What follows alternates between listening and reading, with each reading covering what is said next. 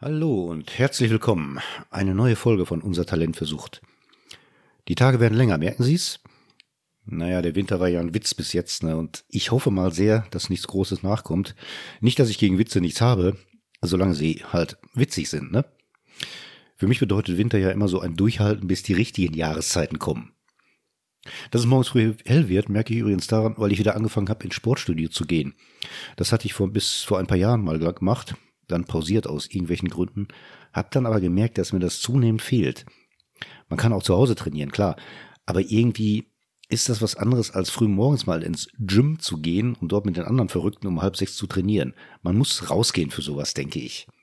Und das Studio liegt auf meinem Weg zur Arbeit und jetzt habe ich zum ersten Mal wieder einen Muskelkater an ungewohnten Stellen. Kennen Sie das Gefühl, wenn sich die Haut so irgendwie so enger anfühlt? Eigentlich ein gutes Gefühl. Naja, also, das Thema heute. Alkohol bei der Arbeit. Ist das jetzt ein ganz besonderes sensibles Thema oder machen wir es erst zu einem? Das Thema taucht ja tatsächlich fast immer in dieser Form bzw. diesem Satzbau auf. Alkohol am Arbeitsplatz. Punkt. Wenn es in einer Zeitung als Überschrift steht oder im Fernsehen als Sendung angekündigt wird, kommt manchmal noch als Zusatz nach einem Gedankenstrich das unterschätzte Problem oder vielleicht, wenn man es mutig meint, was ist zu tun oder sowas ähnliches. Ich habe noch nie, aber vielleicht haben Sie da andere Erfahrungen mal gemacht, die Frage gehört, Alkohol am Arbeitsplatz, ja oder nein? Wie finden Sie die Frage? Klar, so gestellt klingt sie komisch, schräg. Wieso jetzt? Ja oder nein? Ist doch klar, dass das nicht geht. Was soll denn dafür sprechen? Gibt es überhaupt Gründe dafür? Wenn wir allerdings an diesem Punkt sind und nach Gründen suchen müssen, dagegen oder dafür, dann wird die Sache interessanter, finde ich. Sie erinnern sich, wir verlassen damit nämlich das relativ sichere Gebiet, einfach eine Meinung haben zu können und müssen uns auf einmal um Argumente kümmern, die vielleicht sogar sachlich sind. Was ja bei Argumenten auch nicht immer der Fall ist. Mal so ganz nebenbei. Wer stellt sich eigentlich die Frage Alkohol am Arbeitsplatz? Die, die da arbeiten? Die, die die Arbeitenden anleiten? Oder die Gesundheitspolitik? Oder meinetwegen anders. Wer wird gefragt? Vielleicht sogar die Gesellschaft, die sogenannte? Was dann wieder darauf hinausläuft, dass sich Meinungen bilden, wozu, wie wir alle wissen, ein unumstößliches Recht besteht. Was aber, wie wir auch alle wissen, nicht immer hilfreich ist. Aber das ist möglicherweise auch nicht der Sinn von Meinungen. Wahrscheinlich denken die meisten bei dem Thema Alkohol am Arbeitsplatz fast automatisch an Tätigkeiten an Maschinen, in der Fabrik, an solche im Angestelltenverhältnis. Also, wenn jemand trinkt, dann sind es trinkende Arbeiter und Angestellte. Oder denken Sie automatisch an Führungspositionen, ich vermute mal, das ist nicht der erste Gedanke, der einem in den Sinn kommt. Und das ist interessant. Sie kennen das Beispiel vom Chefarzt irgendeiner großen Klinik, also ist ein Klischee, der allseits Bekannte für seinen Hang zum Alkohol ist, der, wie man aber auch mit einer gewissen Hochachtung sagt, trotzdem Punkt 6 im OP steht und seine Arbeit verrichtet.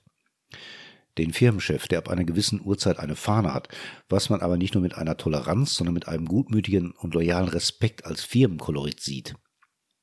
Das gleiche ein paar hierarchische Stufen tiefer und es gäbe, naja, das ist die Frage. Was? Einen trinkenden Chef auf seinen Konsum ansprechen? Ist ja schwierig, oder?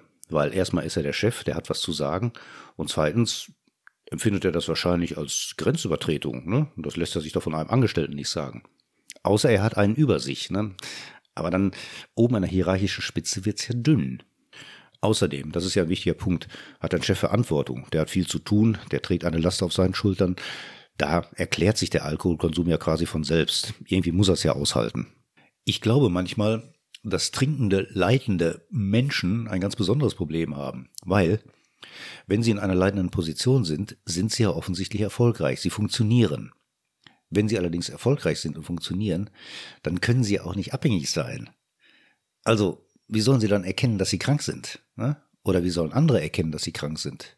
Schwierig, oder? Außerdem unterliegen sie einer, naja, nicht so gravierenden sozialen Kontrolle wie die anderen.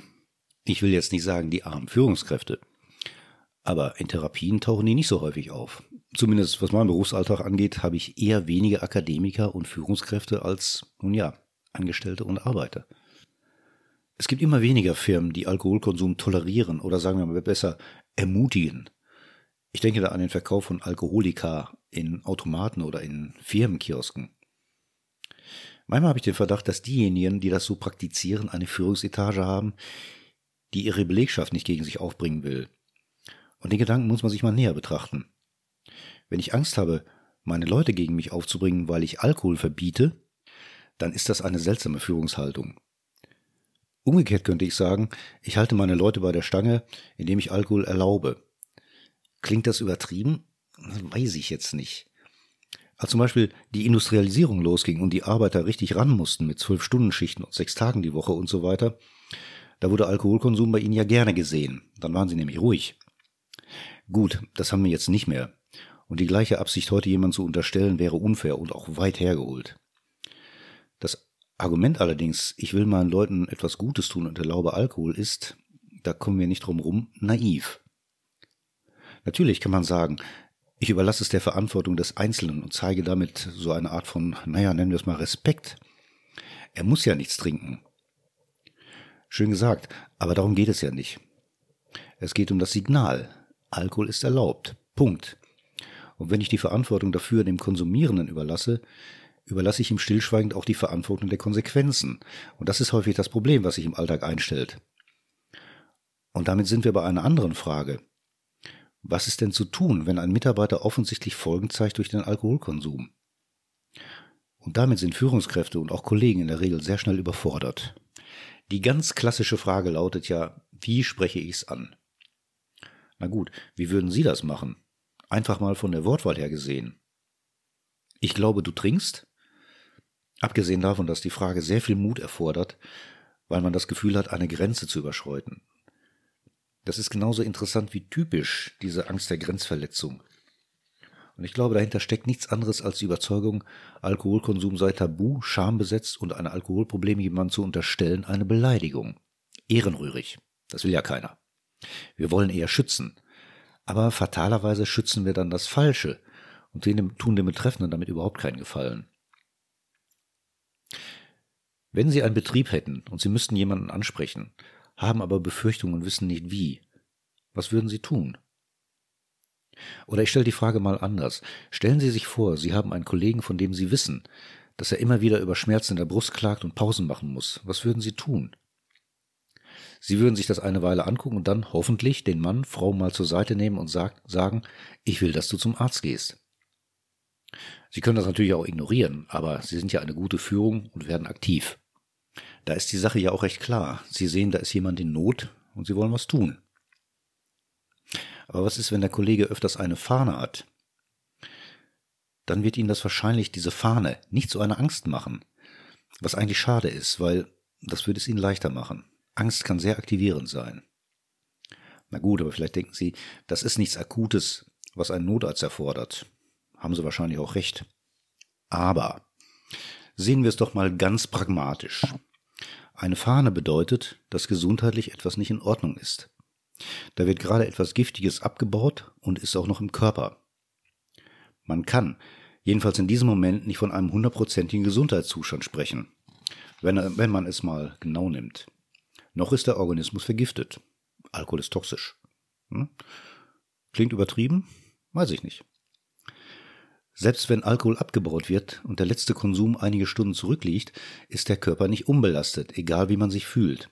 Fragen Sie mal die Polizei die einen morgens nach einer Feier sechs Stunden später rauswinkt und pusten lässt. Wie weit jetzt die Leistungsfähigkeit am Arbeitsplatz eingeschränkt ist, wissen wir vielleicht nicht genau. Kommt auch ein bisschen auf den Arbeitsplatz an. Das müssen wir auch nicht genau wissen. Aber wir sind an einem Arbeitsplatz und deswegen ist das Ganze keine private Sache mehr. Würde Ihnen das helfen? Wenn es einmal vorkommt, naja, was soll ich dazu sagen? Wenn es sich wiederholt und regelmäßig auftritt, Nochmal, wir reden hier von Gesundheit, Arbeitsplatz und Fürsorge. Die Frage wäre dann vielleicht nicht, sag mal, trinkst du, sondern ich glaube, du bist nicht gesund. Das ist auch nicht leicht, aber leichter. Übrigens, das habe ich schon oft gesagt, nehmen Sie bei solchen Sachen Ihre örtlichen Suchtfachstellen in Anspruch. Die können Sie nämlich auch in solchen Sachen um Rat fragen. Das kostet auch nichts. Dafür sind die da. Und viele machen das Angebot, dass sie in den Betrieb kommen und dort beraten. Und viele bieten Schulungen an für Führungskräfte und Mitarbeiter. Die kosten dann allerdings was, meistens, lohnen sich aber. Und das war's auch schon wieder für heute. Es war schön, dass Sie wieder dabei waren. Wenn Sie wollen, in 14 Tagen wieder, eine Minute nach acht, Mittwochs, Sie wissen Bescheid. Bis dahin, bleiben Sie gesund, machen Sie es gut. Passen Sie auf sich auf. Mein Name ist Jürgen Behrendt. Tschüss.